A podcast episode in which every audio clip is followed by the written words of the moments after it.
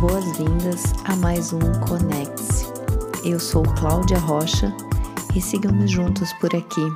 Após um longo período sem aparecer aqui nos podcasts, eu resolvi voltar e voltar com um conteúdo que eu passei, né? Então, eu acho que nada melhor do que compartilhar nossa própria experiência para que se servir de alguma forma para você aí é, é sempre importante quando a gente aprende através do que os outros passaram.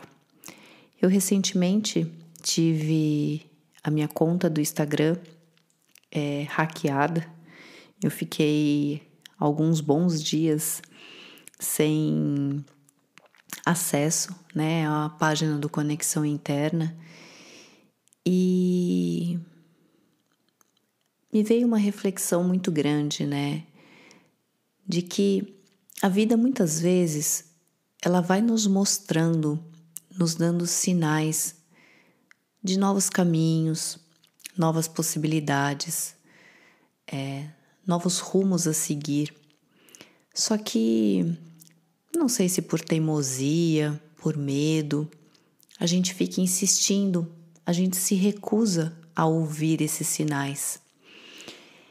E se a gente não faz os movimentos necessários para seguir né, nesses novos caminhos, a vida vem e te atropela, meio que no sentido de você precisa ir, você precisa crescer, esse é o seu caminho para você expandir, esse é o seu caminho de crescimento espiritual. Eu estou te dando os sinais, mas você não foi então é como se aquilo que as pessoas falam, né? Ou você vai pelo amor ou você vai pela dor. Mas antes de chegar nesse ponto de dor, a vida já ia nos mostrando sinais. Pode, se você parar para observar em vários momentos da sua vida em que você se sentiu atropelado, em que você sentiu que o crescimento foi pela dor, se você fizer uma análise racional hoje do processo, você vai perceber que a vida já te dava sinais de mudança, de caminhos que você precisava seguir, de rotas que você precisava ajustar, mas que você não ajustou. Então a vida veio e te falou: olha, é por aqui que você tem que ir.